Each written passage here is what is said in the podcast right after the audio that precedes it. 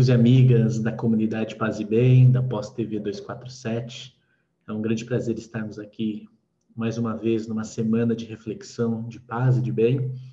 E nessa semana de 5 de julho, nós temos um compromisso especial de mergulho na reflexão, na vida e em toda a contribuição do nosso centenário Edgar Morin.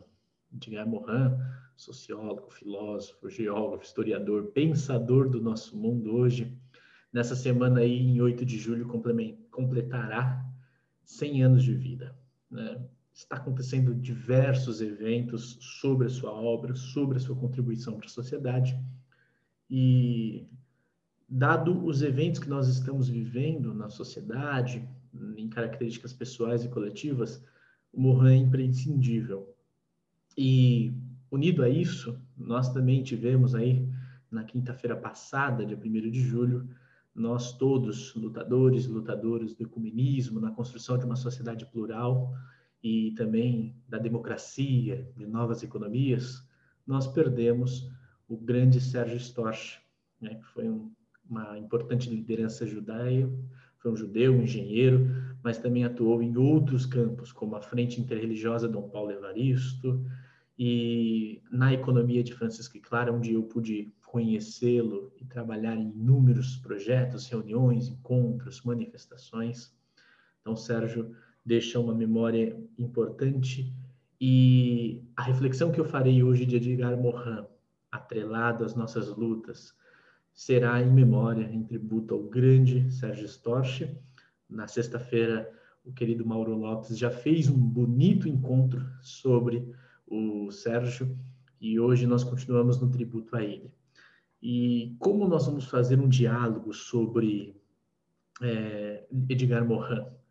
Eu quis trazer aspectos fundamentais da minha ação social, da minha vida, ou seja, poder popular, é, espiritualidade e a construção da emancipação.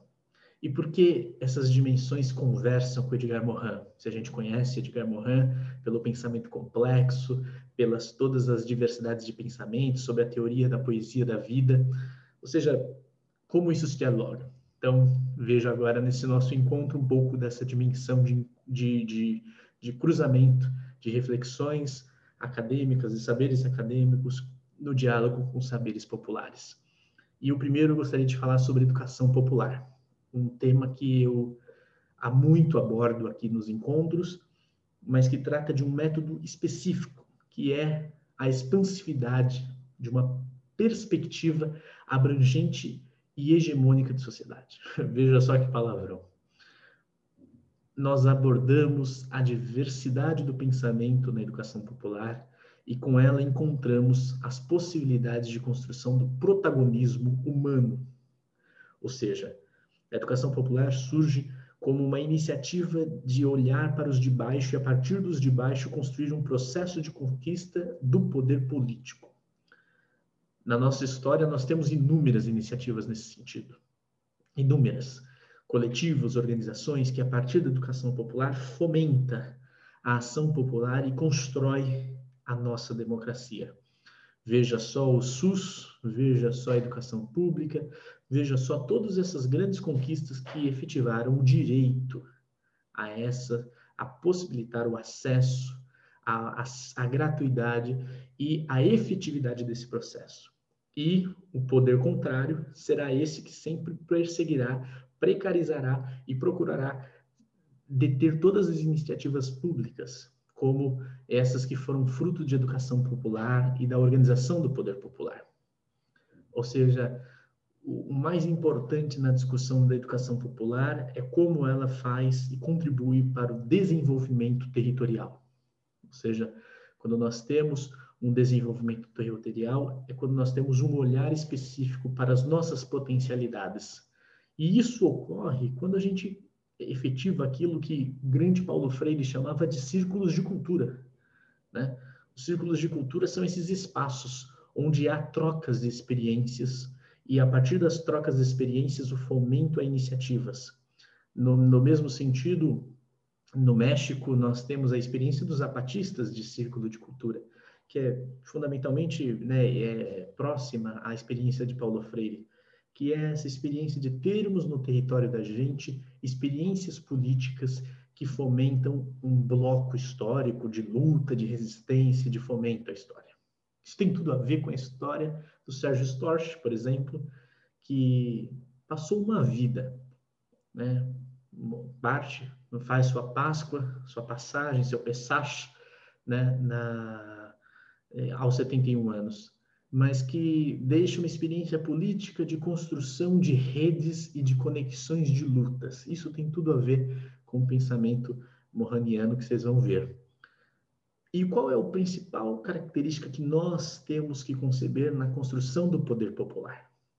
É a construção de um diagnóstico comum. Diagnóstico no sentido de que nós precisamos entender os desafios do território. E a partir desses desafios que a gente conhece, que reconhece no território, começar a costurar a percepção da hegemonia no território. Ou seja, educação popular é frutífera.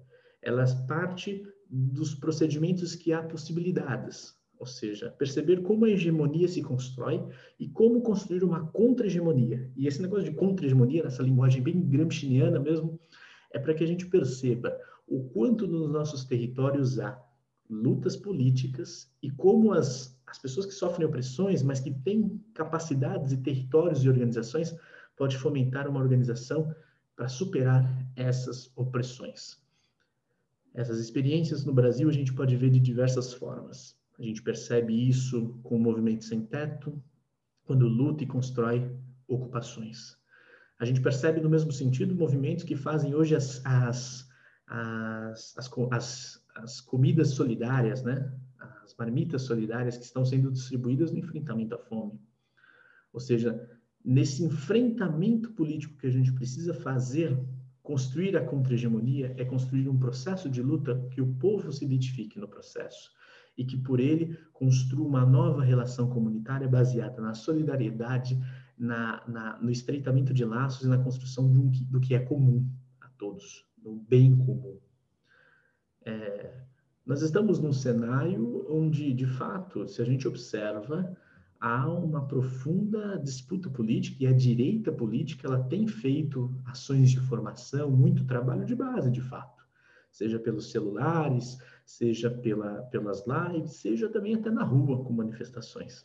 Mas há uma coisa que nós nutrimos na educação popular que trabalha um olhar ampliado sobre a realidade, perceber as desigualdades do materialismo que nós nos encontramos, ou seja, quais são as ausências, quais são as violências presentes e quais são os alvos dessas, dessa ação sistemática que sempre são os mais pobres e também a destruição da terra.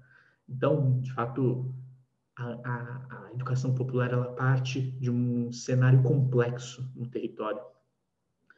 E como eu citei o Antônio Gramsci, um famoso pensador italiano, quem não leu vale a pena, tem um livro maravilhoso aí disponível chamado Dicionário Gramsciano, é, o Gramsci fala, tem uma obra que chama ele O Relojoeiro, que qual ele fala de uma, de uma realidade que nós temos vários relógios no braço, são os vários tempos, e isso demanda muitas articulações.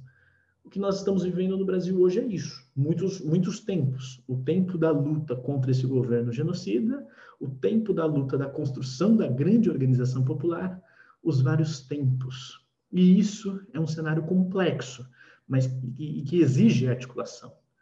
Portanto, a articulação da educação popular ela precisa começar a acontecer a partir do território, a relação com o teatro, com a música, com os diversos cenários culturais que você encontra pelas juventudes, pelo público no território.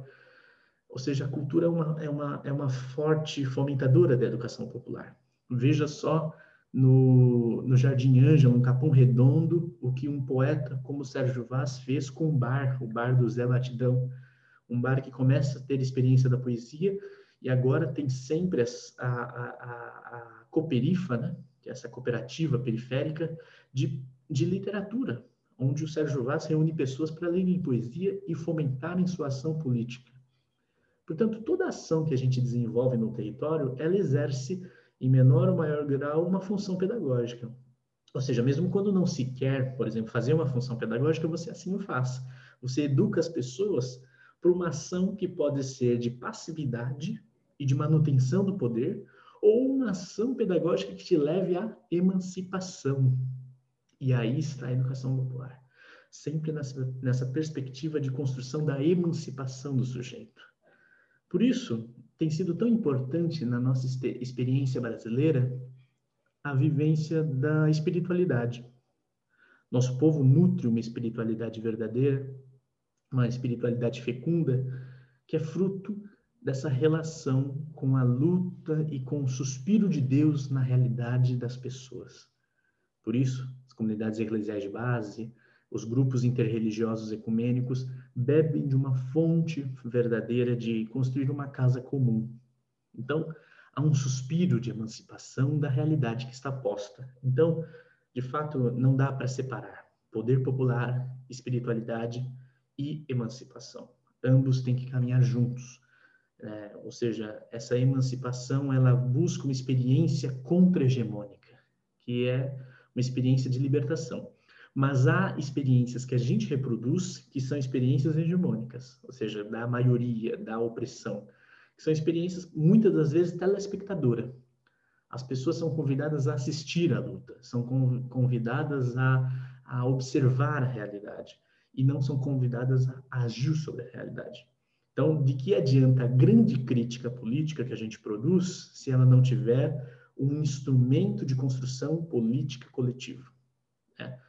E eu acho que isso é uma coisa que todos nós precisamos pensar para dentro das nossas instituições. Qual a função pedagógica que nós estamos tendo para o povo? Porque se estivéssemos num cenário bem, ou se todas as nossas instituições estivessem fazendo algo bom, nós teríamos outro cenário. Né? Então, a provocação que eu faço é essa mesmo. Temos que todos que pensar o nosso processo. Né? E qual é esse processo que nós temos que pensar capaz de que recupere o fôlego da nossa ação coletiva? É, o tempo presente tem nos ensinado muito isso. Como nós reinventamos a realidade diante do que nós temos. E, e isso vem muitas... A gente pode beber de muitas fontes, né? Eu venho acompanhando com extrema alegria um grande pensador chamado Tiaraju Pablo, que é de Itaquera, faz uma atuação maravilhosa na Unifesp e nos coletivos de cultura, e é um professor né, muito conhecido, e lançou um livro, 40 Ideias para a Periferia. Citei já em algum, no, em algum encontro de paz e bem aqui. E ele traz esse termo de periferia, do sujeito periférico, como uma percepção das nossas distâncias. Ou seja, lá nos anos 80, a, o termo é, periférico vai vir com mais força, você ser um periférico, que é você gostar de si mesmo, perceber sua realidade, a construção da sua identidade, da sua história, dos seus ancestrais, e com isso, esse gostar de si mesmo, jogue-nos a construção de uma outra sociedade. Ou seja, aí a gente começa a perceber como a periferia ela cultiva laços políticos, laços políticos que constroem outra realidade. Por exemplo, a solidariedade. O Tiaraju lembrava essa semana que foi, foram as únicas redes comunitárias que se organizaram para proteger a população da Covid surgiram em lugares como o Complexo da Maré, no Rio de Janeiro, ou Heliópolis, em São Paulo. E isso não é relacionado a, apenas à pandemia, né? Mas uma atitude, a criação incessante do comum, que a quebrada sempre adota como estratégia de sobrevivência. Isso é um movimento fundamental na educação popular, a construção de uma lógica de interdependência para fomento do comum. O comum é um caminho né, que da salvação comunitária, da salvação periférica, senão não há prática de emancipação. Portanto, quando a gente fala na luta de classes entre os ricos e os pobres, os empobrecidos, a gente percebe que, na verdade, até o projeto, ele, ele, ele na verdade, ele parte de uma outra fórmula, as periferias, elas exigem o comum, o comunitário. Os poderosos não exigem o comunitário, porque eles têm o privado como uma forma de manutenção da sua realidade. Por isso, né, as práticas de Estado mínimo vão aprofundando essa desagregação do território, ou seja, cada vez mais desagregar o território, criar, criar cenários policialescos né, para diminuir a participação popular, comunitária, de organização. E, e, isso é um deslocamento da nossa luta no território, porque o avanço do neoliberalismo exige novas formas de organizar e de se, de se estar presente do povo.